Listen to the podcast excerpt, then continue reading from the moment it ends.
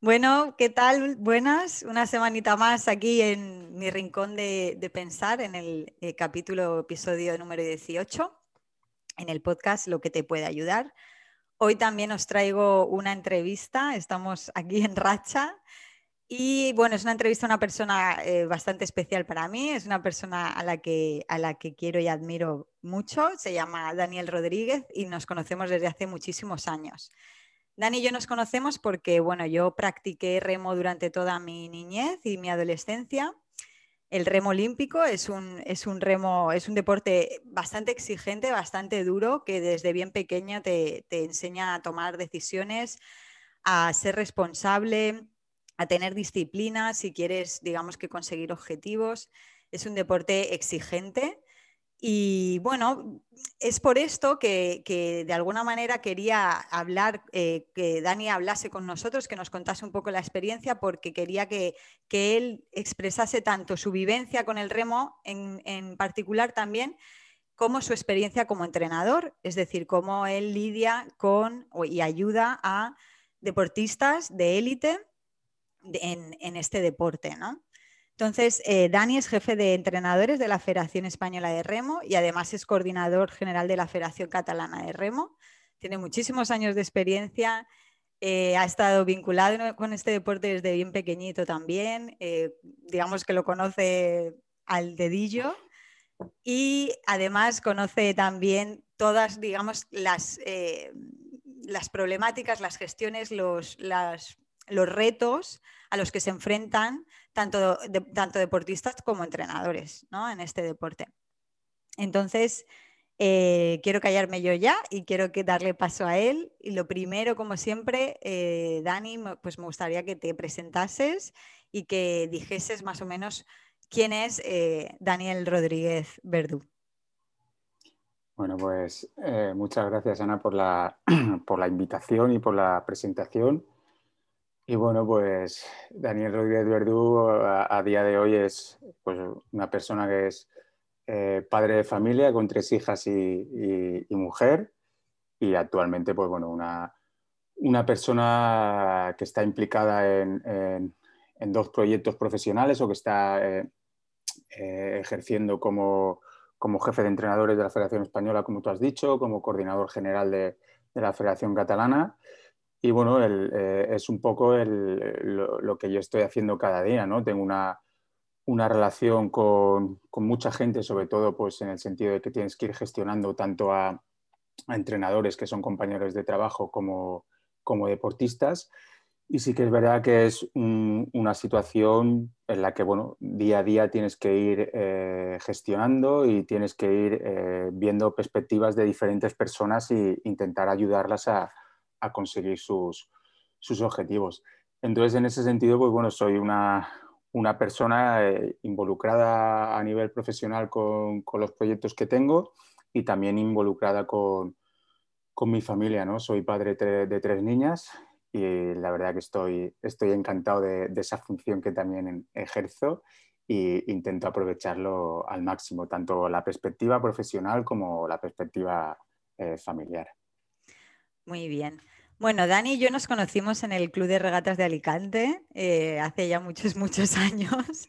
Me gustaría que hicieses un breve resumen un poco de tu vida con el remo, ¿vale? Eh, pues eso, cómo, cómo, empieza básicamente y cómo acabas siendo, pues desde un deportista palillito que remaba con su hermano gemelo y otros amigos suyos, a ser jefe de entrenadores de la selección española de remo. Me, apetece que resumas un poco esa trayectoria.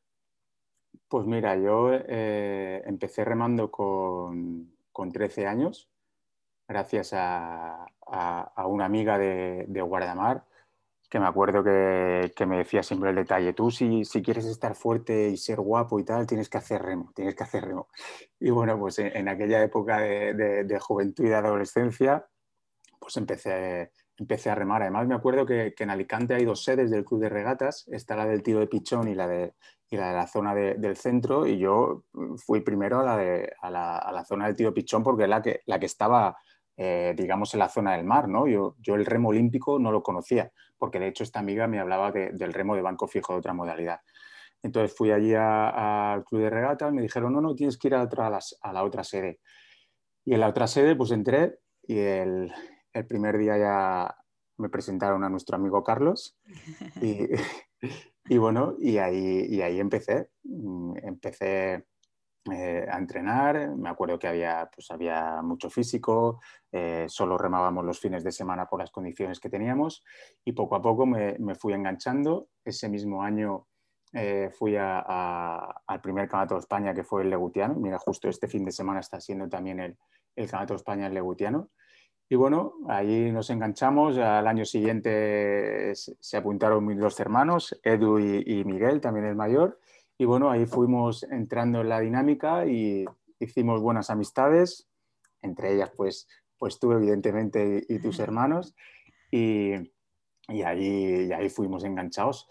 Y luego, pues resulta que yo cumplía 18 años acababa, acababa la temporada como juvenil de segundo y en este caso, pues eh, eh, Titina, que era la hermana de Carlos, que también estaba de, entrenador, eh, lo dejaba y fue Carlos cuando me dijo, oye Dani, ¿qué te parece si, me ayudas con las categorías infantiles? Y bueno, empecé, empecé con, me llamó y dije, ostra, pues ya era, pues, era el, primer trabajo, estaba en el remo y, y yo tenía también esa sensación de que me gustaba un poco la, la enseñanza, la docencia y la verdad que, no, tengo, no tengo el recuerdo de que dudase y enseguida le dije que sí, ¿no?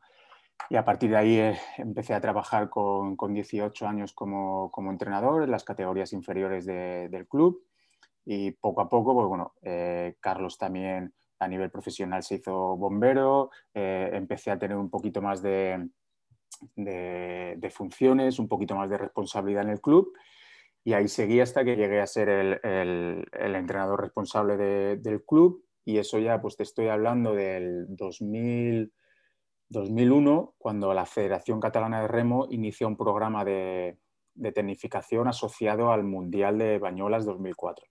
Entonces, eh, nosotros teníamos allí una deportista que era, que era Alba, que era, pues, bueno, era muy buena deportista y estaba dando muy buenos resultados. Y desde la Federación Catalana me llamaron y dijeron, oye, Dan, estamos haciendo este programa, eh, ¿qué te parece si os venís tú y, y Alba a entrenar aquí con el grupo? Y también, pues bueno, lo hablamos con el club, el club nos facilitó todo, todo mucho, íbamos subiendo eh, cada X fines de semana Alba y yo desde, desde Alicante a, Bañolas, hasta que llegó un momento que, bueno, eh, los dos entrenadores que estaban en Bañolas, Gonzalo Briones y Bien Befron, pues me propusieron ser entrenador de, del programa de, la Federación Catalana para, para, Bañoles 2004.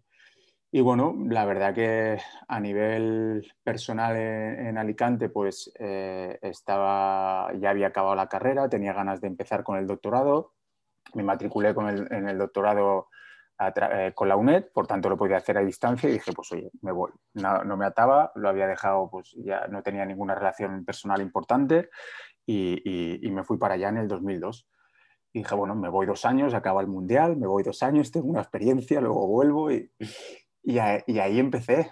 Esos, esos dos años estuve con la Federación Catalana, 2003-2004, colaborando con, con ellos. Ahí ya tuve pues que, tratar con, deportistas muy jóvenes y evidentemente yo en ese momento no era consciente, pero bueno, poco a poco vas viendo que, vas teniendo ciertas habilidades pues para trabajar con deportistas, para tratarlos, para intentar convencerlos de que hay que ir por esta línea, que no hay que hacer esto y la verdad que me sentía, me sentía bastante cómodo. A partir de ahí, en el 2005, pues tengo, yo siempre tenía en la cabeza, bueno, yo quiero volver a Alicante, quiero volver a Alicante, quiero, quiero estar allí, quiero y bueno, hice, hice el amago de volver, tú lo sufriste bastante. Sí. Porque habíamos hablado de que, de que trabajaríamos en el club y que, y, bueno, tenía ya todo firmado, ¿no? Tenía firmado con la Federación eh, Valenciana de Remo, lo, tenía firmado con, con, el club y duré, duré, un mes en Alicante. Mm. Duré un mes, me acuerdo perfectamente que estaba en, en la habitación de, de mi casa y, cogí el teléfono, llamé a Bienve, estaba eh, muy emocionado, prácticamente llorando, le dije, Bienve, quiero volver. Y Bienve me dijo, Dani, pues tienes las puertas abiertas. Entonces automáticamente pues eh, era lo que, lo que sentía en ese momento, ¿no? Y, creo que siempre lo cuento en algunas anécdotas, cuando alguien tiene que tomar una decisión, yo creo que tenía la decisión clara que, volvía, que quería volver a Alicante, pero también tuvo la decisión muy clara que quería volver a Bañolas. Entonces, creo que eso es una, algo que ya no se me pasará nunca por la cabeza, ¿no? Porque en ese momento hice la intención de volver y, vi que no. A partir de ahí, pues volví otra vez a Bañolas, aquí ya estamos en el 2005, eh, continué trabajando con la Federación Catalana hasta el 2000, hasta el 2000, no, hasta el 2010, ¿vale? Y en medio ya, empezando a trabajar con la Federación Catalana, pues la Federación Española eh, también pues, llamó a la Federación Catalana y, oye, nos, nos gustaría contar con Dani para trabajar con, la, con, las categorías más inferiores, ¿no? En este caso ya son juveniles y, y sub-23. Y ahí empecé, empecé en el, en el 2004 ya trabajé, en el 2005, 2006, 2007 no, 2007 no, pues esos años sí que estuve con, con el grupo de juveniles que iba a la, a la Copa Juventud y en el, 2010, en el 2008 fui a, a, mi primer, a mi primer mundial con un equipo sub-23, una experiencia pues muy gratificante y muy, muy bonita para, para mí, que la recuerdo con, con mucha alegría. Y luego, pues bueno, ya eh, tenía la sensación de que, de que, quería hacer algo más, ¿no? Ya empezaba, pues bueno, tenía un cierto cansancio, ¿no? no te voy a engañar que en ese momento tenía un cierto cansancio y a partir del 2010, 2011, pues me centré un poquito más en, la universidad. Eh, me contrataron como profesor asociado en el 2008 en la, en la, Universidad de Girona como profesor asociado en la Facultad de Económicas, porque yo, pues bueno, he sido desde el 2000, desde el 96, desde 1996 fui entrenador de remo, pero bueno, yo seguía estudiando y estudié administración y dirección de empresas y, economía, o sea, poco, poco que ver. Pero bueno, al final todo se conecta, luego, luego lo comentaré. Y en el 2009 continuaba, en el 2011, a mitad del 2011, dejé el remo 100%. Acabé la última competición internacional, el Mundial de Amsterdam Sub-23. Me acuerdo que estaba yo solo en la grada y, también se me cayó un poquito la, lagrimita porque sabía que era un punto y aparte. Y a partir de ahí del verano del 2011 me centré en la, universidad. Me centré en, pues, en, ejercer de profesor asociado, que era como estaba contratado, y luego con la intención de, hacer el doctorado, de hacer el doctorado en, banca ética. Me había comprometido con, con mi padre en su momento y supongo que eso también fue algo que, que me influía. Y sí que es verdad que la universidad disfrutaba mucho, ¿vale? Pero haciendo el doctorado me acuerdo que me sentaba en esta misma mesa donde estoy ahora y, y era algo que no, que no me llamaba. Me costaba, me costaba muchísimo. Por un lado, disfrutaba mucho dando las clases, pero por otro lado el tema de la, de la investigación no, no me gustaba. Eh, a partir de ahí pues empecé a echar currículums, a ver si trabajaba en otro sitio. Me llamaron en una, en una fundación, la Fundación para la Creativación en, Girona y estuve, estuve ejerciendo, digamos, de, de, voluntario y haciendo algunas faenas. Y luego otro gran punto de inflexión ¿vale? es cuando en el 2013 eh, Bien Befron, que era el responsable de la Federación Catalana, se decide irse a Chile, decide emprender, un nuevo proyecto profesional, decide irse, a Chile, ¿vale? Y es cuando me llama y me dice, oye, Dani, yo, yo me voy a ir y, estoy pensando en ti pues, para que seas el, director técnico de, la Federación Catalana de Remo. Y bueno, dije, pues bueno, eh, déjame que me lo, que me lo piense y, te diré algo. Pues realmente me costó poco pensármelo porque estaba en una situación, estaba en una situación en la que había visto que el tema de, de la de la docencia me gustaba mucho y no el de la investigación. Por tanto, ahí eh, la respuesta fue, fue claramente que volvía y aquí coincidió que por, cambios en la estructura de la Federación Catalana, pues el que era el, gerente económico también lo, lo despidieron y aquí es donde se conecta un poquito lo que te decía antes. ¿no? Yo, yo, al ser licenciado en Administración de Empresas y, en Economía, pues cumplía un poquito los dos perfiles. Cumplía el perfil de poder hacer la, gestión deportiva, que ya había tenido la experiencia de años anteriores, y tenía el perfil de poder hacer la gestión económica de la federación. Entonces, a partir de ahí, pues en el, en el 2013 fue cuando empecé de, de coordinador general de la Federación Catalana. Entonces, ¿Cómo luego llego a, jefe de entrenadores de la Española? Pues mira, en el, 2013, cuando empezó la Federación Catalana, había una embarcación de dos deportistas catalanes que ya habían sido eh, subcampeones de Europa en el 2012 y al entrar yo como, entrenador de la catalana, pues asumo la responsabilidad de, entrenarles a, ellos. Entonces, durante el 2013 soy su entrenador, durante el 2013, 2014, 2015, ¿vale? Y en el 2015 pues eh, conseguimos la clasificación para los, para los Juegos Olímpicos de, Río. Eh, paralelamente, también la Federación Catalana junto a la Federación Española emprendimos el proyecto de, hacer un dos, un sin de chicas, porque el bote que te comentaba antes era eh, el dos sin de chicos. Emprendemos el proyecto de hacer un dos sin de, chicas con el objetivo también de, estar clasificados para, para Río y la verdad que también salió muy bien, porque llegaron a la, repesca mundial, que es la regata que te permite optar a, los Juegos si no te has clasificado en el mundial. Llegamos a la repesca de mayo del 2016, ganaron la regata y se clasificaron para los, para los Juegos. Por tanto, pues bueno, evidentemente con, un grupo de, compañeros detrás, ¿vale? Pero eh, conseguimos pues eh, clasificar a dos botes para los Juegos Olímpicos eh, con lo cual pues fue algo bastante importante para, nosotros y para el remo en general, porque de hecho en, el 2012 no había habido participación de remo en los Juegos Olímpicos y en el 2008 había habido, pero gracias a, una invitación que nos hizo la Federación Internacional. Y ahí hago yo un inciso porque es que quiero que la gente que no lo sabe tenga en cuenta lo difícil que es conseguir eh, meter a deportistas en los Juegos Olímpicos en un deporte como es el remo, pues eso, que, digamos que nos pasan por encima muchos países, corrígeme que si me equivoco, pero nos pasan por encima muchos otros países que tienen el remo en, la, en su cultura deportiva de, diario, ¿no? Eh, lo complicado que es clasificar a deportistas en los Juegos Olímpicos y que llevábamos digamos que ocho años, ¿no? Dos Juegos Olímpicos de sequía, porque en el primero ese fuimos invitados, en el segundo nadie se clasificó y fue cuando entraste tú y con tus compañeros cuando em, volvisteis a meter a España en los Juegos Olímpicos en el deporte del remo olímpico, ¿no? Sigue, sigue. Correcto. Entonces, claro, nosotros todo eso lo hicimos, digamos, eh, eh, autorizados, por decirlo de algún modo, por la Federación Española de Remo, ¿vale? Porque nos ayudaban en todo eso, pero sí que es verdad que mucho trabajo venía desde la Federación Catalana. Los entrenadores éramos, éramos todos catalanes y, de hecho los deportistas también fueron todos, todos catalanes, ¿no? Y nos presentamos pues en Río cuatro deportistas catalanes y dos entrenadores.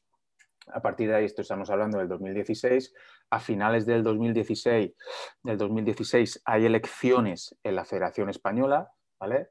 Eh, pues bueno, eh, se consigue cambiar un poco la, dinámica porque hasta el momento había habido un presidente mm, prácticamente más de 20 años, se consigue cambiar la dinámica y el, grupo de personas que mueve ese, cambio político, pues considera que yo puedo ser un poco la, la persona que se encargue de coordinar todo, todo el remo a nivel de, alto rendimiento nacional. Entonces, a partir de ahí es cuando, tras las elecciones, pues soy, soy nombrado jefe de, jefe de entrenadores de, la Federación Española y es cuando empieza también pues, esa, función de, coordinar el remo a, nivel nacional en la parte más, en la parte más de, alto rendimiento. Y desde el 2017, pues hasta, desde finales del 2016, principio del 2017, hasta ahora pues sigo compaginando esas funciones de, coordinador general de la Federación Catalana y, jefe de entrenadores de, la Federación Española. Vaya, pues mira, cuando contabas la historia, bueno, estabas resumiendo eh, que alucino la, facilidad que tenéis para recordar fechas, porque yo soy nefasta para los años, siempre lo hemos comentado, pero lo que más me llama la atención, Dani, es que, eh, bueno, aparte de que, de que esa carrera es hacia arriba, o sea, que me parece que siempre ha sido, pues eso, escalando, ¿no? Subiendo por esa escalerita, eh, que has tenido, pues, dos momentos también como de inflexión, ¿no? Más o menos, eh, en los que al final te decantaste, o sea, te decantas siempre por el remo, o sea, por, eh, o por lo menos en estas dos, en estas dos ocasiones pasadas te habías decantado por el remo, ¿no? O sea, al final lo que te había tirado es un remo y un remo de élite, no un, no un remo de recreo, por así decirlo, ¿no? Eh, el hecho también de la docencia, o sea, el hecho de, la, labor del entrenador, que al final es como el docente de alguna manera en esto. Y mm, es como, es como, pues eso, como el que los veo como un patrón común, ¿no? Al final, ¿qué es lo que a ti te tira? O sea, ¿qué es eso que a ti te gusta tanto de ser entrenador? ¿Qué es lo que a ti más te gusta de la labor que tú haces en tu día a día? A ver, eh, es, una pregunta, es una buena pregunta, ¿no? Lo que sí que tendría que decirte eh, antes de responder es que yo creo que eso ha ido, eso ha ido cambiando a medida que yo he ido evolucionando, pues tanto como persona como entrenador, eh, eso ha ido cambiando, ¿no? Yo, mm, la, mayor satisfacción es, ver el la confianza que el deportista te transmite, ¿no? En el sentido de que tú puedes estar hablando con un deportista y a nivel técnico le estás corrigiendo una cosa y claro, cuando, cuando tú lo estás viendo desde fuera, el remero está sintiendo desde dentro y tú le estás comentando una cosa y el deportista hace el clip, la nota y dice, ahora, pues evidentemente es ese feedback que tú estás dando desde fuera, el deportista lo está viendo, lo está ejecutando y está teniendo un resultado a nivel de rendimiento en la embarcación esa es una, esa es una satisfacción personal que, a los entrenadores, pues bueno, por lo menos en mi caso, eh, tengo, ¿no? El, hecho de ser capaz de, transmitir cosas y que el deportista las reciba para obtener, digamos, un beneficio que es que vaya más rápido. Eso yo creo que es lo que, lo que ha primado durante, durante gran parte de, mi carrera como, como, entrenador. Pero también tengo que decirte que los, los últimos años en los que sí he seguido ejerciendo de, entrenador, pero sí que es verdad que, menos por, mi carga de trabajo a, nivel de, organización en las otras parcelas. Sí que es verdad que en los últimos años también eh, una de las cosas que más satisfacción me ha dado es, es, mm, que los deportistas vengan a comentarte un problema. O sea, que, realmente hayas generado ese, lazo de unión entre los deportistas y cuando un deportista tiene un problema, ya sea a nivel personal, ya sea a nivel académico, ya sea a nivel de remo, y viene y se abre contigo para exponértelo, pues eso sí que es verdad que también ha sido algo que he descubierto y que, que me ha generado, no, te voy a engañar, una sensación de, bienestar, ¿no? de, de satisfacción personal, en el sentido de que ellos se, abren contigo, te cuentan cosas personales, eh, confían en ti y luego, evidentemente, tú desde tu perspectiva y con la mejor intención posible, pues tratas de darle eh, tu opinión, eh, tratas de darle la experiencia que tú has tenido si has pasado por ello intentas pues, ayudarle en la medida de lo posible. Entonces, yo creo que esas son las dos fases que, yo he vivido como, como, como entrenador. ¿no? Una primera fase más más enfocada plenamente en el, rendimiento deportivo y una segunda fase en la que está claro que el rendimiento deportivo es, es importante, pero también en la posibilidad de poder eh, ayudarles y de, impulsarles a, conseguir sus, objetivos. Ya, es esa fase a lo mejor más del coach, ¿no?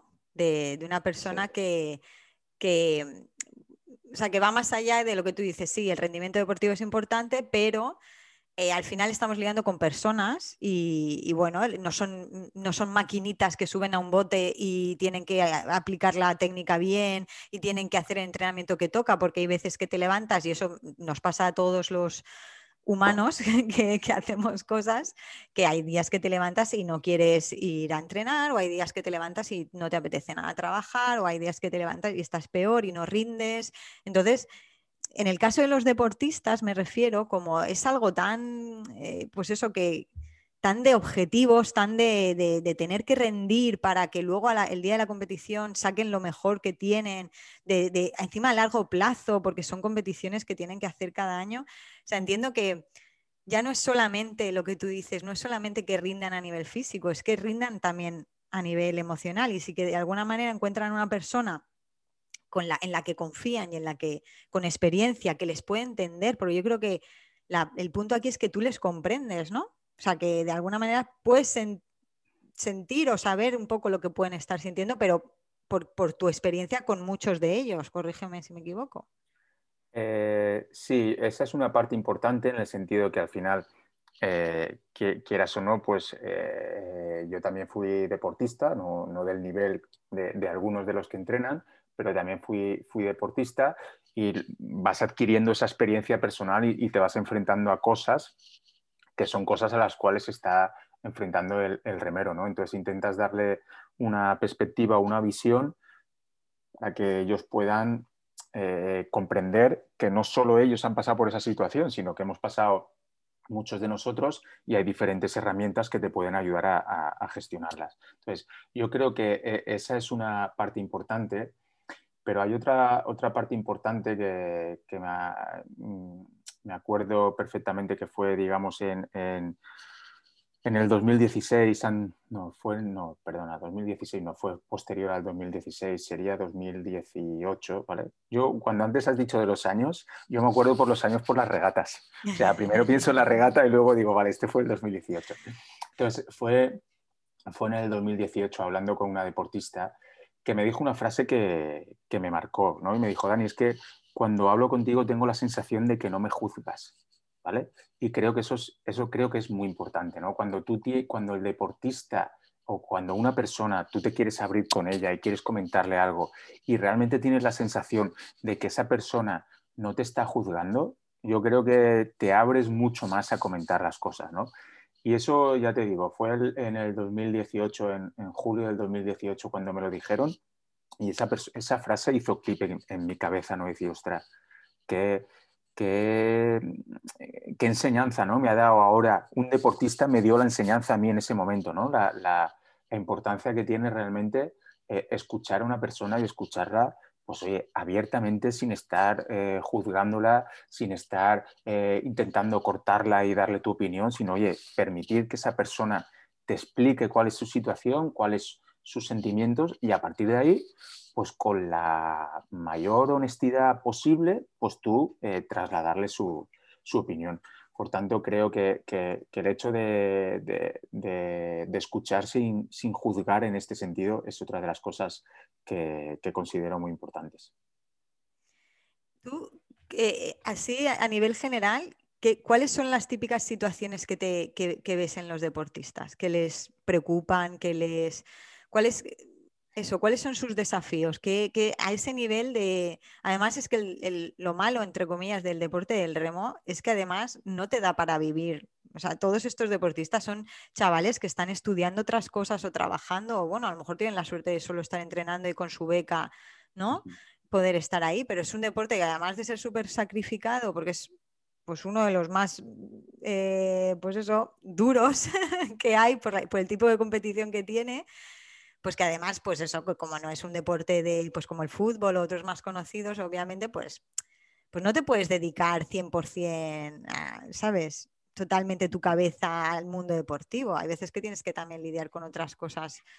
Entonces, ¿cómo, cómo lidias? O sea, ¿qué, típico, qué problemáticas te traen normalmente? ¿O qué patrones ves tú iguales? Mm, vale, pues eh, sí que tengo alguno para comentarte. Voy a intentar no, mezclarlos, que quede claro. Uno, digo, uno, uno creo que bastante, bastante común es eh, eh, que tienen la sensación de no llegar a todo. O sea, tú lo has comentado, ¿no? Están estudiando y están entrenando. Entonces, eh, mm, vienen a, la oficina a comentarte, oye, Dani, que, que, no puedo con todo. O sea, estoy, tengo un examen mañana, tengo este entrenamiento, de aquí a dos semanas nos vamos a esta regata, estoy muy agobiado. Y, es un patrón bastante común, el cual, pues bueno, yo intento ayudar, ayudarles con, una frase que también, pues bueno, eh, aprendí hace, hace algunos años y está claro que es, no, no, es, no es inventada por mí, sino que la, que la escuché, que es pues, el, el, el, famoso momento presente del aquí y el ahora, ¿no? O sea, al final eh, siempre les digo la frase, yo estoy seguro que tú cuando estás estudiando estás pensando en, remo y cuando estás remando estás pensando en estudiar. Y todos hacen así con la cabeza. O sea, entonces ahí es cuando más les intento decir, pues oye, vamos a intentar organizarnos de una manera en la que, oye, si, si, tú tienes que estudiar, pues bueno, estudia una hora, una hora y media, aprovecha bien el tiempo, céntrate ahí en estudiar y luego, pues a nivel de entreno, eh, en lugar de, en una época que estás de examen, en lugar de entrenar pues las cuatro horas, cuatro horas y media diarias que te tocan, pues vamos a hacer dos horas solo, pero que tengas la, capacidad de centrarte en aquello que estás haciendo en ese momento. Entonces, ese es un patrón que, nos encontramos bastante. O sea, un poquito la, falta de, o la, falta de capacidad de poder organizarse, porque al final son gente muy disciplinada, son gente que se entrega eh, 100% en, lo que está haciendo, ¿vale? Eh, con autodisciplina, con capacidad de sacrificio, pero en determinados momentos, pues necesitan un poquito esa, orientación de, decir, vamos a centrarnos, vamos a organizarnos de esta manera y vamos a intentar aprovechar el tiempo un poquito más. Que de hecho lo aprovechan, pero en determinados momentos les viene un poquito ese, agobio. ¿no? Entonces, yo creo que eso es uno de los patrones que nos encontramos bastante eh, en determinados momentos pues, la orientación para que tengan un poquito más de capacidad de, organizarse, aunque bien bien no diría de organizarse, sino de, centrarse y de enfocarse en lo, que, lo que están haciendo. Yo creo que eso sería más, más descriptivo. Y luego, pues otro, otro patrón que nos encontramos bastante es eh, tener todo controlado. O sea, el deportista quiere tener todo controlado quiere saber cuándo es la competición de no sé dónde, quiere saber cuándo nos vamos a ir de concentración, quiere saber cuándo vamos a volver, quiere saber si va a ir en avión, si, o sea, le gusta tener todo, todo controlado. Ese es otro de los patrones que no nos pasa con todos, pero que sí que nos encontramos bastante, esa necesidad de tener todo controlado. Y bueno, eh, está claro que tiene su parte positiva, pero por lo menos desde mi perspectiva también tiene un poquito su parte menos positiva en cuanto al estrés y el cierto nivel de ansiedad que genera al, deportista.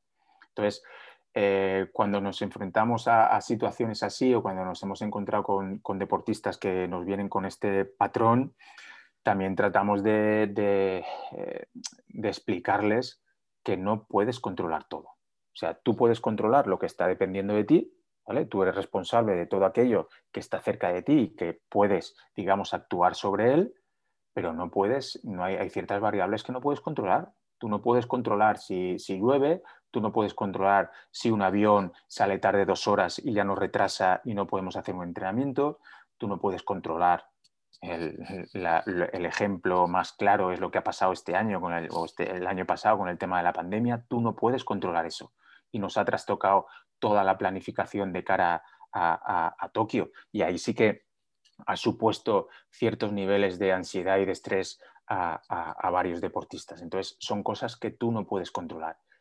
Y sí que es verdad que, que, te trasladan, sí, sí, ya lo sé que, no lo puedo controlar, pero no, no acaban de realmente creérselo ellos mismos, sino que en algún momento determinado, pues sí que asumen ese, esa idea de que no pueden controlar todo, pero eh, es como que les dura poco y enseguida ya buscan o, tienden a intentar otra vez ese, control de todo. Entonces, en ese sentido sí que es pues, un trabajo más de, hormiguita, ¿no? de intentar ayudarles, de intentar comprenderlos, lo que te he dicho, pues sobre todo creo que es fundamental comprenderlos, porque al final ellos están viviendo su vida en ese momento y tú tienes otra, otra experiencia por, lo, por la cual lo ves de, otra manera, entonces intentar comprenderlos intentar ayudarlos y darle herramientas para que, vayan entendiendo que vamos a centrarnos en lo nuestro, vamos a centrarnos en todo aquello que nosotros podemos controlar, en todo aquello en lo cual nosotros podemos trabajar y a partir de ahí eh, dar nuestra máxima capacidad de aquello que nosotros podamos hacer y lo demás pues aceptarlo y, adaptarnos eh, lo mejor posible.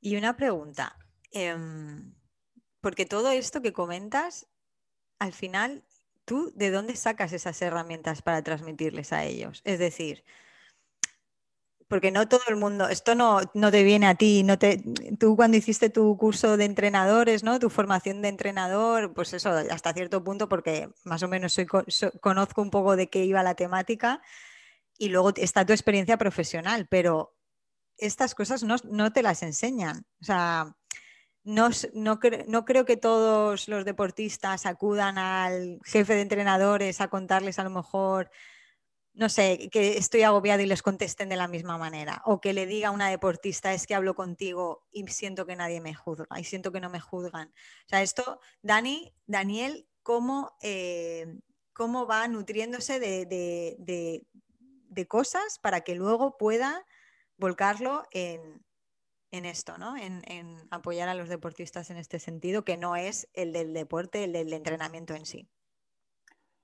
Pues mira, eh, todo esto o, mi punto de inflexión en todo esto empieza en el, en el 2016, eh, cuando, cuando ya sabemos que vamos a ir a, los Juegos Olímpicos de Río, ¿vale?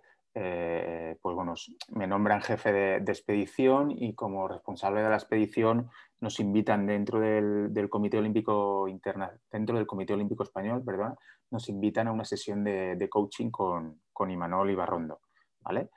Entonces, pues bueno, mm, yo la verdad que dijo, oye, era la primera vez que yo iba a ir a unos Juegos Olímpicos y, o sea, todo lo que te dicen ve aquí, ve allí, pues evidentemente tú vas el, el, primero, ¿no?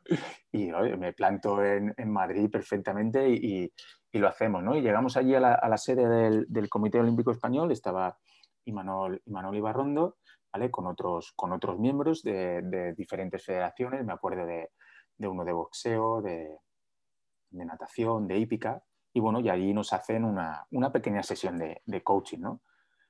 Y claro, eh, eh, lo, que, lo que me marca fue cuando estamos allí, hacemos diferentes temáticas y, nos dice el, eh, Imanol, bueno, ahora tenéis que responder a dos, a dos preguntas, ¿no?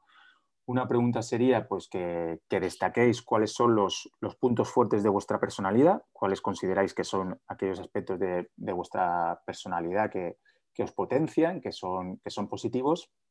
Y por otro lado, tenéis que destacar cuáles son los aspectos negativos de vuestra personalidad y que consideráis que, pues, pues, que os restan, ¿no? más que os suman. Y oye, pues, pues fue curioso, ¿no? me da un poquito de risa el tema, pero en el tema, en, las, en, los aspectos positivos, pues yo enseguida puse disciplina, responsabilidad, eh, eh, honestidad, mm, todo lo que asociado al remo, ¿no? Y cuando voy a poner los puntos negativos, pues me quedo en blanco. Mm. Y me quedo en blanco y digo, oye, ¿y qué pongo yo aquí? Porque bueno, estoy, no creo que sea, no creo que sea yo aquí don perfecto, sino tengo que tener algún, algún punto, digamos, de, mi personalidad que, que, me reste, ¿no? Más que me sume.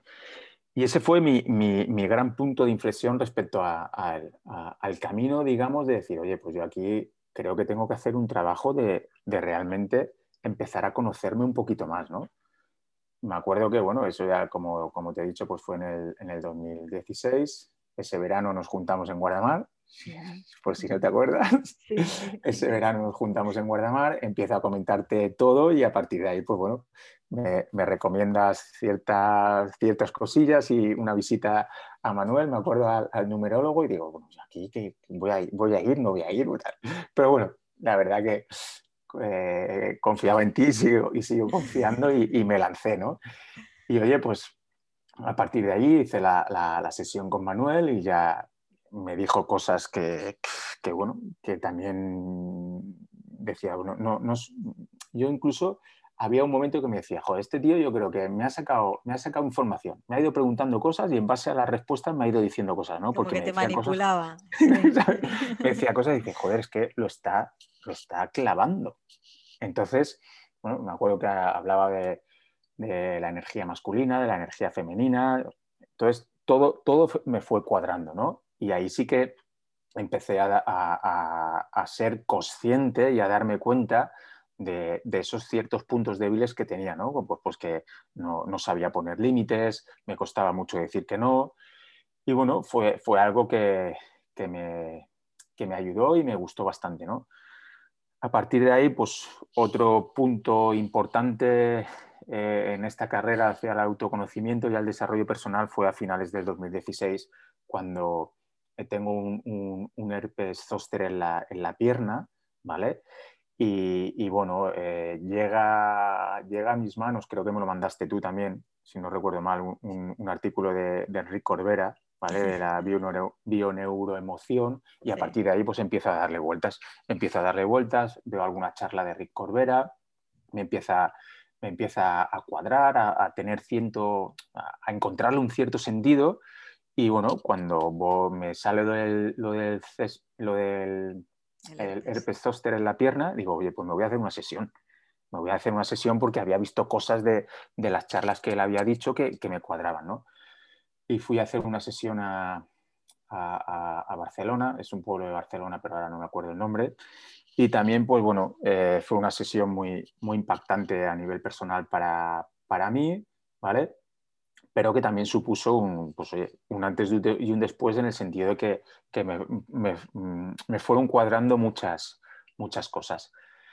Entonces, pues durante el 2017, 2018, pues yo fui eh, leyendo, hablábamos bastante, pues hablábamos también de, cosas que me hacían de reflexionar, iba, iba leyendo libros, iba viendo cosas por internet, eh, por, por, YouTube hay bastantes cosas de, de vídeos, a nivel, de, a nivel de deportivo ya empezaba también a encontrarle el sentido de esta, de esta parte ¿no? de autoconocimiento y de desarrollo personal y en este caso pues con, con, con Xavi González, eh, el, compañero de, la Federación Catalana y de la Federación eh, Española, eh, vimos que este era un componente muy importante, incluso él veía antes que yo que era, más, era muy importante y a través de de, ese, de, esa posibilidad de aplicarlo en el deporte y de esa eh, formación que poco a poco eh, iba haciendo, pues creo que fui dándome cuenta y, desarrollando un poquito, pues a lo mejor esas,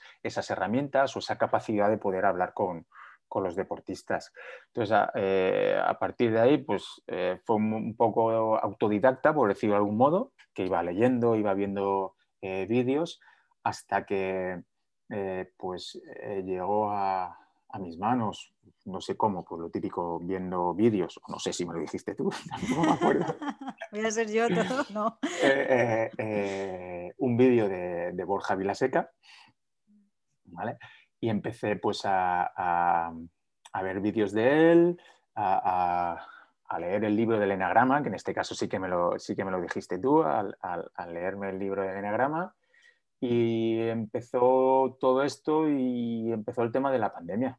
Esto ya pues, estamos hablando que fue el mayo del marzo, marzo del 2020. Mm. Entonces, con el tema de la pandemia, pues tuvieron que suspender eh, los másters que hacía el, Instituto de Borja Vilaseca, ¿vale? Y aprovechando la, situación, pues sacaron un, un máster eh, eh, online. Entonces, pues la verdad que en ese formato no lo dudé no lo dudé y cuando, cuando lo vi dije, bueno, esto, esto lo voy a hacer yo. Era una situación en la que estábamos pues en, confinados y, tenía, tenía más tiempo, aparte de, gestionar a, las tres nenas que, se hizo durillo, pero tenía, tenía más tiempo y en, mayo del 2019, eh, no, en mayo del 2020 empecé el máster de, de, de, Borja Vilaseca, que luego pasó a ser el Instituto Cuestiona, es un máster de, coaching, ¿no? Bueno, ellos lo denominan desarrollo personal y, ah. liderazgo. Vale. vale. Tienen otro programa de coaching, mm. pero lo llaman eh, desarrollo personal y liderazgo, pero sí que, es verdad, sí que es verdad que dentro del propio máster ellos te hacen sesiones de acompañamiento, sesiones de coaching.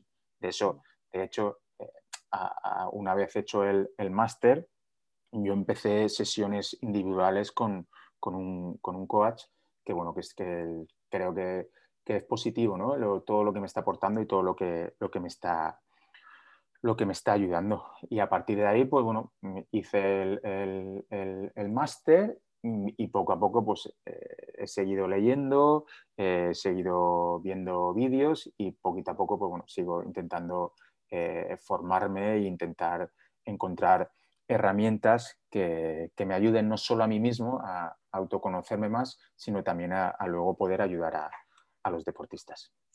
O sea que a partir de una experiencia personal de, falta de información de uno mismo, eh, tú te metes en ese, en ese, camino de alguna manera de, conocerte te das cuenta de, las lagunas que todavía tienes de, tu personalidad, de que no sabes hasta qué punto, por ejemplo, en tu caso, cuáles eran tus lados negativos o que cojeaban.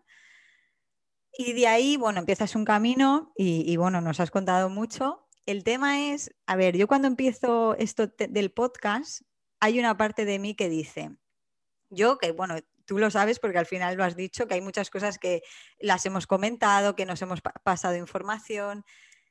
Para mí el, autoconocimiento todavía tiene una lacra, ¿no? De gente que, piensa que son cosas como de, no sé, así como demasiado espirituales, ¿no? Como que no tienen fundamento, la, pseudociencia, y yo no te digo que no haya cosas del autoconocimiento que sean más de ese estilo, ¿no? Pero eh, por otro lado, o sea, lo que yo quiero hablar, eh, una de las, de las finalidades del podcast es hablar de que al final el autoconocimiento está en muchísimas prácticas de, tu día a día y que, por ejemplo, una persona como tú, eh, pues economista y aparte entrenador eh, de deportistas de élite, que esté recurriendo a este tipo de herramientas para intentar sacar lo mejor de, los deportistas y lo mejor de sí mismo, o sea, de sí y de los deportistas, pues a mí me parecen ejemplos que es lo que también quiero dejar eh, en manifiesto y quitar un poco ese, pues esa, no sé, eh, pues como lo de los libros de autoayuda. Está claro que aquí hay de todos los colores, habrá mejores y peores, pero no creo que nunca sea un error perder el tiempo o invertir el tiempo en conocerse a uno mismo, ¿no? Y me parece que es, eh, es lo fundamental. O sea, para mí, eh, cada vez que me conozco más, lidio conmigo mejor. O sea, con mi manera de ser, sé, sé dónde meto la pata, sé dónde me voy a caer o dónde me puedo caer y me puedo recomponer mucho más rápido. Y, igual que lo sé de mí, lo puedo estar sabiendo de los demás, porque también me fijo en otras cosas, ¿no? En esto de, de cuando ya abres los ojos y te das cuenta de, por ejemplo, lo que has dicho tú, el momento presente, ¿no? Estoy convencida de que tú ya se lo expresas a tus deportistas porque ya te lo has dicho a ti mismo, ¿no? Entonces, eh, bueno, me alegro que hayas sacado el tema y que lo hayas eh, eh, expuesto así, porque me, venía el caso a, reafirmarme en mi labor, de alguna manera, de, esto. La pregunta es, eh, por ejemplo, para ti, em, o sea, cuando te viene, o sea, los deportistas que vienen con, esta, con estas situaciones, o sea, tú les ayudas, les ayudas ya ahora además, eh, aparte de con tus conocimientos de entrenador, con tus conocimientos ya de, desarrollo personal y todo eso, ¿no? ¿Tú eh, eh, cuáles dirías que son las claves para sacar el máximo rendimiento de un deportista a día de hoy? yo creo que aunque la, aunque la, palabra, digamos, es, es, muy general, yo creo que es autoconocerse, Lo tengo, lo tengo clarísimo, ¿no? Yo, mira, te, puedo contar que, que los, últimos, eh, los últimos meses, pues, bueno, varios, varios deportistas pues eh, eh, me, han pedido, me han pedido ayuda en ese sentido, ¿no? De, oye, pues Dani, me gustaría hablar contigo con una cierta frecuencia, pues bueno, por, lo que, por lo que sea, ¿no? Por lo que te he comentado antes, ¿no? Llegas, conectas con una persona, sientes que le estás transmitiendo algo y, algunos deportistas, pues, te han pedido, te han pedido eso, ¿no? Entonces, eh, dije, bueno, vale, encantado porque es algo que me gusta, pero también por otro lado decía, bueno, eh, voy a intentar, voy a tener que, hacer algo que tenga una cierta eh, lógica o que pueda generar, digamos, como una especie de, de patrón para yo trasladarle a, este deportista que viene a, ayudarme. ¿no? Entonces yo empecé, digamos, escribiéndome una serie de preguntas, porque creo que cuando una persona eh, te está pidiendo ayuda, porque al final la clave es que una persona te pide ayuda, porque si no, realmente creo que esta parte eh, es difícil de poder hacerla, pero cuando un deportista ya te está diciendo, oye, Dani, quiero charlar contigo, quiero que me, que me ayudes, yo eh, planteándome cómo podía empezar con esto, dije, oye, pues creo que, lo fundamental es que el propio deportista pueda responderse unas preguntas. Igual que yo en su momento no sabía cuáles eran mis puntos débiles, pues oye, voy a hacer una serie de preguntas para que el deportista realmente pueda empezar a autoconocerse. Entonces yo creo que la, fase fundamental es, es autoconocerse. Entonces, tú puedes luego buscar las preguntas que tú quieras, ¿no? Yo con las dos primeras que, me gusta empezar es eh, ¿por qué has venido a hablar conmigo y para qué has venido a hablar conmigo? Para realmente asentar cuáles son eh, esos cimientos o cuáles son esos motivos por los cuales eh, tú quieres iniciar este proceso. Porque ya te digo, creo que es lo más importante es creo que, es que ellos vengan sin ningún tipo de, obligación, vengan porque, porque lo sientan. Entonces, con esas dos preguntas empiezo y a partir de ahí, pues mm, sí que voy a, las que me hicieron a mí, ¿no? Puntos fuertes, puntos débiles y un poquito ver eh, que, lleguen a, cuestionarse ellos mismos, a autoconocerse y que vean cómo van reaccionando ante, ante los diferentes estímulos que nos da el, día a día. Y tú, en ese sentido, Dani, eh, ¿cómo ves eh, tus siguientes pasos profesionales? porque veo que te, pues que te tira mucho, ¿no? Que te, al final lo que has comentado ahora te estás dando cuenta de que te, llena a lo mejor mucho más o te está dando, o sea, te está sorprendiendo que, efectivamente pues te gusta y es agradable y te sientes bien cuando interactúas de esta manera con, los deportistas. Entonces, ¿tienes algo en mente o, simplemente quieres seguir pues investigando estas ramas? O... Eh, de hecho, las, las sesiones que estoy haciendo ahora o las sesiones que estoy recibiendo ahora de, coaching con, Guillermo Amor, que es también un profesor del máster, que hago una cada, cada, mes, cada tres semanas, están eh, precisamente enfocadas en eso, en el sentido de, poder tener una orientación y una, y una ayuda para decidir qué voy a hacer con mi vida.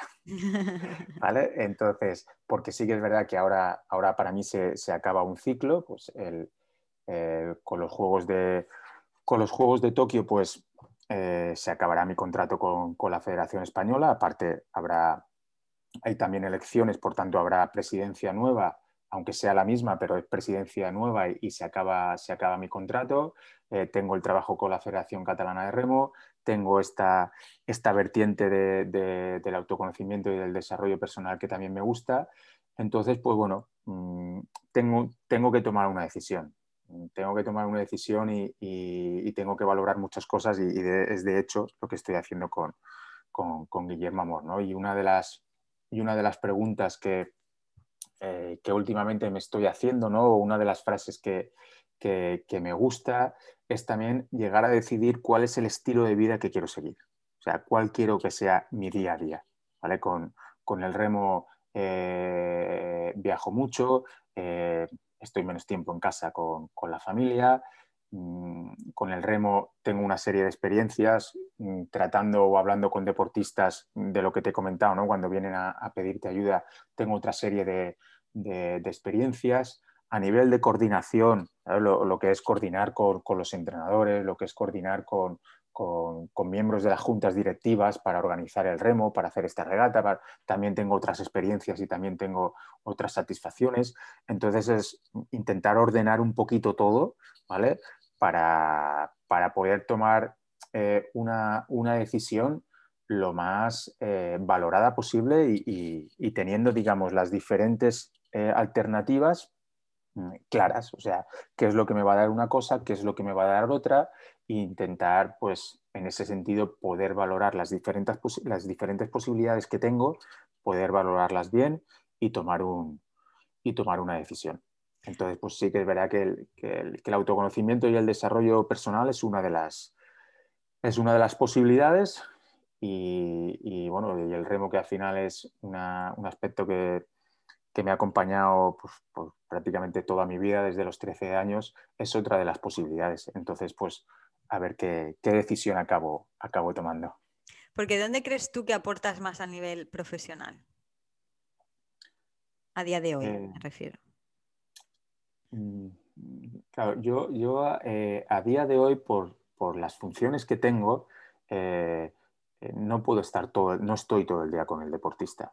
O sea, yo, voy a ser uno de los entrenadores que vaya a Río, a Tokio, perdón, con, una de las embarcaciones del equipo nacional, pero, pero sí que es verdad que, yo no estoy 100% todos los entrenamientos con ellos, porque tengo otras funciones, tengo otras responsabilidades.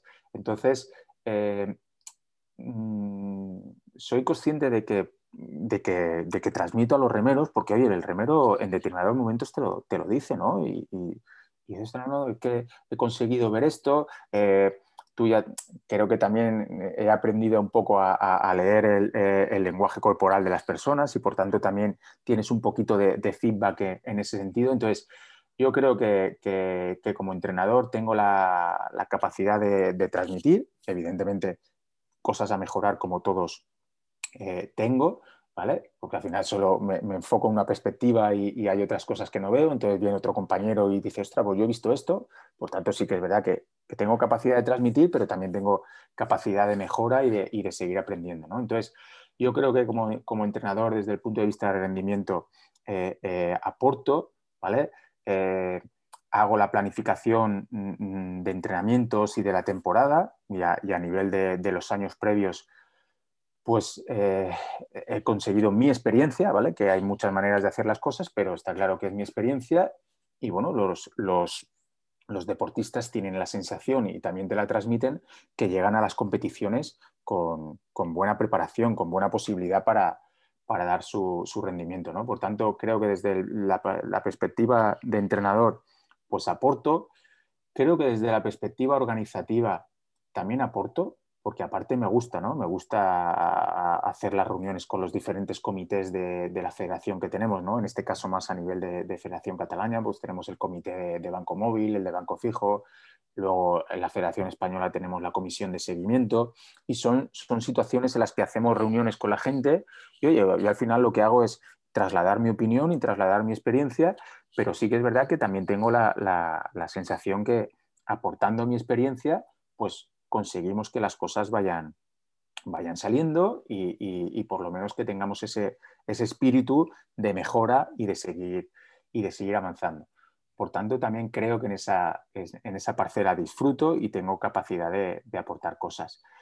Y en el tema del desarrollo personal, pues también tengo la sensación de que, de que, de que aporto y de que, y de que puedo ayudar a la gente pues, eh, inspirándoles un poco y impulsándoles a que, oye, que, se, puede, se puede mejorar y se pueden conseguir las cosas, puedes desarrollar tus capacidades al máximo y puedes conseguir tus objetivos.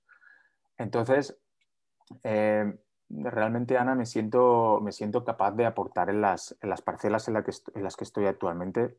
Mm, no, no, quiero que suene mal, pero, pero me siento capaz de, de aportar, ¿vale? Con margen de mejora, está claro que, que hay margen de mejora, pero me, tengo la, sensación de que sí que tengo esa, posibilidad de, aportar.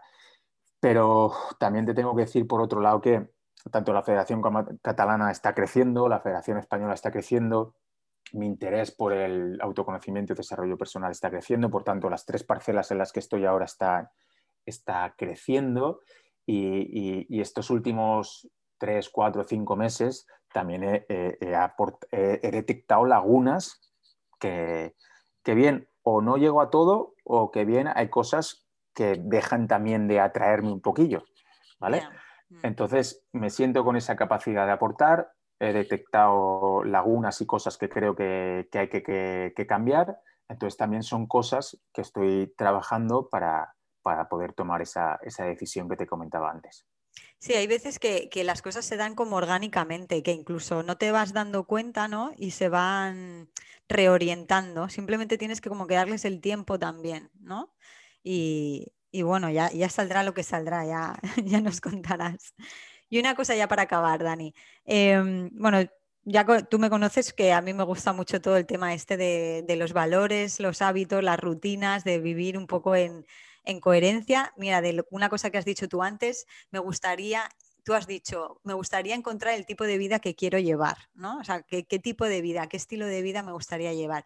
Y yo es algo que por, bueno, pues por mi manera de ser, pues me lo he, me lo he planteado desde siempre, qué, qué tipo de vida quiero llevar yo, ¿no?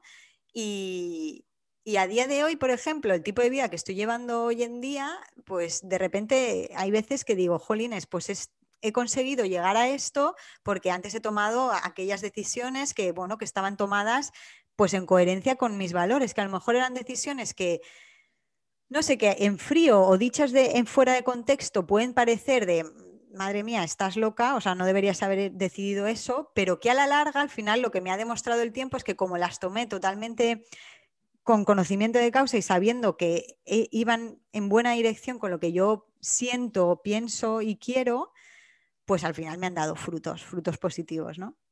Entonces, en ese sentido, Dani, ¿cuáles son tus valores y qué tipo de hábitos y rutinas tienes implantados en tu día a día para vivir en coherencia? O, hasta qué punto Dani, a Dani le gusta vivir en coherencia con, sus valores, porque hay gente que, oye, que no le, mola, no le mola, no lo sé. A ver, eh, el tema de los valores yo también le doy bastante, bastante importancia, pero sí que es verdad que, también noto que, que, los valores también van cambiando, ¿no? Tienes una cierta, unos valores a lo mejor predominaban más cuando tenía 25 años y ahora predominan eh, eh, más otros, ¿no? Creo que la clave, lo has dicho tú, que es vivir en coherencia con esos valores y está, y está claro que hay veces que, te das cuenta que no lo estás haciendo, ¿no? Y entonces es cuando te generas, digamos, ese propio estrés interno y esa sensación de, de malestar. Entonces, eh, la clave, yo también estoy de acuerdo contigo, que es eh, ser capaz de, autoconocerte a nivel de valores, que creo que eso sería otra parte del autoconocimiento personal. Y oye, una vez tú tengas claro cuáles son esos valores, pues intentar diseñar ese, estilo de, vida. Entonces, actualmente los, valores que, creo que, que, más importancia le doy yo, creo que la, coherencia sería uno de ellos, que ya lo hemos dicho, la, lealtad. O sea, mm, me gusta mucho, me gusta mucho decir cuando alguien me dice, te voy a contar una cosa, pero no se lo digas a nadie. Que hay, mucha gente que, que, aparte sé que se lo van a decir a otras personas, pero bueno, yo sé que me lo están diciendo a mí. a mí si una persona me dice, no se lo digas a nadie, no se lo digo. ¿vale? ¿Lo he cumplido siempre? No, evidentemente no. ¿vale? pero es uno de mis valores que me gusta cumplir, ¿no? La, lealtad. Me acuerdo que una vez una, una de, las, de las nenas me lo dijo, dice, papá, te voy a hacer una cosa, pero no se lo digas a la mamá. y le dije, bueno, Emma, vale, tranquilo que, no se le diré, pues cosas de, de, de chiquillo, de, de niño, ¿no? Y, y, me acuerdo que se lo decía a Emma, ¿no? Le digo, mira, para papá es muy importante esto y si, si te dice que no se lo dice, no, no se lo va a decir, ¿vale? Por tanto, una es la, la lealtad, que yo la entiendo de esa manera, ¿vale? El, que si una persona te está transmitiendo una cosa y te está confiando una cosa, pues ser leal a, él y no, y no, tras, no decírsela a los demás, ¿no? Y también considero que si estás trabajando pues, con un grupo de entrenadores, pues ser leal a todo el equipo, ¿no? Intentar que las cosas funcionen de, la mejor manera posible. Por tanto, te he dicho la coherencia, la, lealtad, la, honestidad. Intento ser una persona intento ser una persona honesta en el sentido de, intentar ayudar a, las personas en la medida que puedo, ¿vale? Incluso creo que eso en exceso me ha llevado alguna vez a, olvidarme un poquito de mí y centrarme en algunos aspectos sobre, sobre otras personas, pero bueno, me gusta ser eh, eh, honesto y, amable, ¿vale? Y luego uno de los que se está incorporando últimamente es eh, el valor de la libertad, mm. en el sentido de, de, realmente poder decidir y hacer lo que, lo que quieres. Lo iba en relación a lo que te he dicho antes del estilo de vida que, quiero llevar, ¿no? O sea, em, yo prácticamente desde que, desde que he asumido las responsabilidades en, la Federación Española y en la, y en la, Federación Catalana, como yo digo, soy mi propio jefe, ¿vale? Eso tiene sus cosas buenas y sus cosas malas, pero soy mi propio jefe y pues, me permite, por ejemplo, estar haciendo la entrevista contigo en estos momentos sin haber tenido que, avisarle a, nadie, ¿vale? Me permite eh, un día llevar a, mis hijas al médico, ¿vale? Por tanto, me da una cierta libertad que ostras, yo la, la agradezco y, me gusta bastante porque no estoy en determinados momentos sí, pero también sé que en determinados momentos tengo que tener un cierto horario o cuando me voy eh, una semana fuera, pues oye, estoy una semana fuera, ¿vale?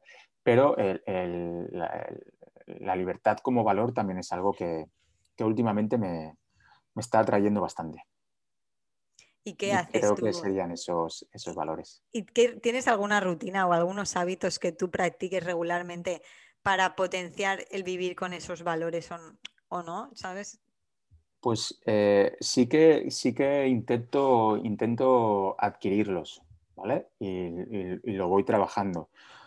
Pues eh, me gusta, bueno, me gusta, estoy bastante acostumbrado a madrugar, ¿vale? Eh, sí que es verdad que cuando cambio de, ambiente, pues ya me cambia un poquito la rutina, pero en un, día a día eh, mío eh, aquí en Girona, en Bañolas, bueno, vivo en Malianta, pero bueno, más al lado de, Bañolas, un día, una rutina diaria mía, pues es levantarme sobre las, sobre las 5, 5 y cuarto, ¿vale? medito 15, 20 minutos, algunos días no lo hago, pero sí que lo suelo hacer. Luego eh, doy una vuelta con paseo a, paseo a Delta, a mi perra, que también es algo que, me gusta y que, que me da mucha sensación de, pues de, libertad, porque al final estás, estás paseando y es ese ratillo que, lo disfrutas. Sí que es verdad que algunos momentos pues voy dándole muchas vueltas a la cabeza, pero eh, llega un momento que me doy cuenta y otra vez intento disfrutar. Luego voy, eh, voy, a, voy a trabajar, ¿vale? Eh, normalmente entre las, las, 6 y las 12 pues estoy trabajando, a las 12 voy a recoger a, las niñas, como con ellas, luego las dejo otra vez en el cole y por la tarde de, de 4 a 7 eh, también suelo estar trabajando hasta que vuelvo otra vez a, casa. Entonces, eh, verás que tampoco es que tenga muchas, muchas rutinas, digamos, adquiridas, ¿no? te he dicho lo de la meditación, actualmente deporte es algo que quiero incorporar poco a poco, pero bueno, lo que te decía antes, ¿no? si, quiero vivir, digamos, en coherencia con uno de mis valores, que es la libertad, yo ahora decido estar más tiempo con mis hijas que dedicarlo a entrenar. Y podría sacar más tiempo a entrenar y podría sacar más tiempo a, leer, pero sí que es verdad que yo ahora estoy dando más importancia a poder estar con, ellas. y si para ti es importante la familia, es coherente que, pases más tiempo. O sea, que al final, no, cuando hablamos de rutinas y, hábitos, tampoco me refiero a que nos demos duchas frías, caminemos descalzos por la calle o cosas así, sino que eh, son elecciones que potencian nuestros valores. Pues, por ejemplo, para mí, que, que, decidas lo que tú has dicho, pues la comida, hacerla con tus niñas y, tú como valor también, o sea, has dicho al principio que eres una persona familiar, que te gusta estar con tus hijas, pues es coherente, ¿no? O sea, que tiene sentido, que al final son esas cosas, no, no los hábitos no tienen que ser, pues, eh, practico el pomodoro para estudiar, o, ¿sabes? O eso, o me doy duchas frías y entreno en ayunas y hago no sé qué, y no, no, no siempre es eso, ¿no? O sea, también es, mm. son cosas más sencillas, como pasear a Delta también.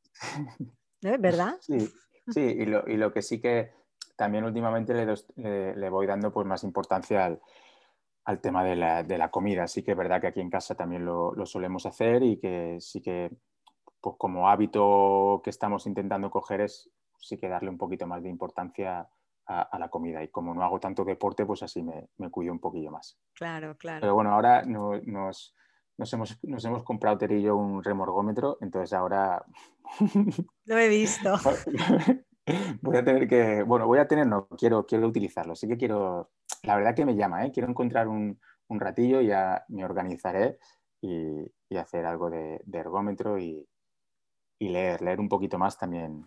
Quiero encontrar un, un poquillo más de huecos, porque voy encontrando huecos pues eh, antes, de, antes de dormir por la noche y, Mira, una, de las rutinas que no he dicho y siempre hago es la siesta de 20 minutos cada día. Entonces, antes de la siesta también me gusta leer un poquillo. Hombre, es que los madrugadores necesitamos siesta, porque yo también, yo, me, yo hago una de 10 minutos casi todos los días, pero porque eso, despertarte a las 5 de la mañana supone que a mediodía estás, pues que necesitas a lo mejor un poco cerrar los ojos. Un break, un break. Un break, sí, sí. Pero al final, eh, para mí también la palabra es respetarse a uno mismo lo que le sienta bien. O sea, lo que ve uno que le sienta bien, el, respetar eso sin, ni, forzarse ni cuestionárselo, sino simplemente respetarlo y, mantenerlo porque simplemente a ti te hace bien. Eh, bueno, pues me parece que es un regalo, que no todo el mundo lo hace, ¿eh? Sea, me parece que hay gente que no se respeta a sí mismo y se fuerza a hacer cosas que, pues, que no le están viniendo bien y se desvirtúa y todo, ¿no? Con el tema este de rutinas, valores, hábitos y toda esta historia.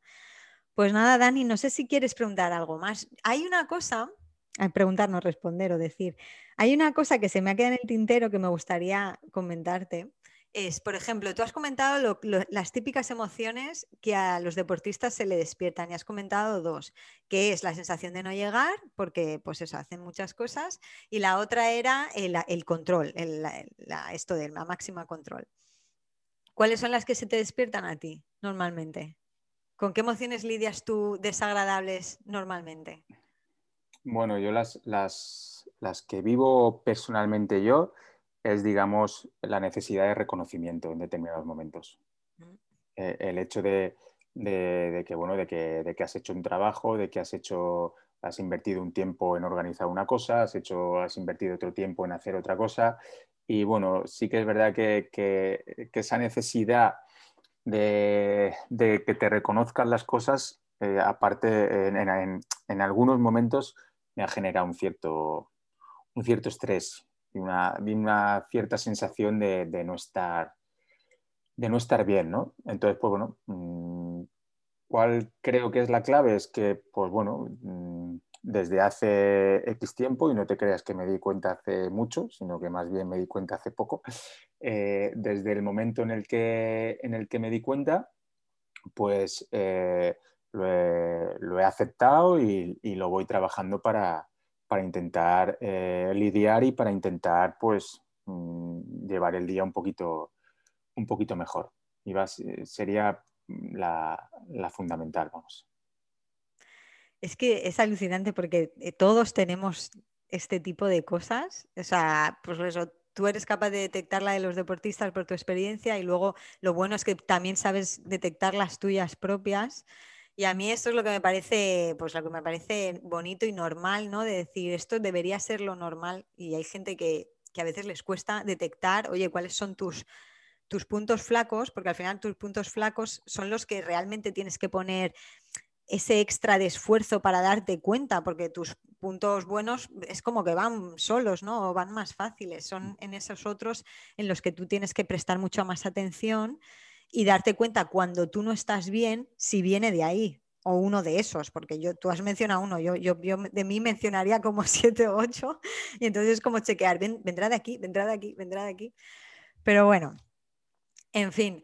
Bueno, Dani, muchas gracias. No sé si quieres decir algo más. No, darte las gracias también a ti por, por haber pensado en, mí para, para este, esta serie de, entrevistas que estás haciendo y nada, Muchas, muchas gracias.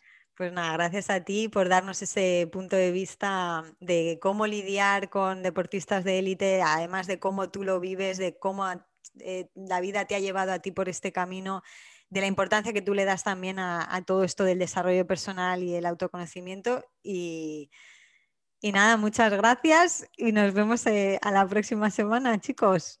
Hasta luego. hasta luego.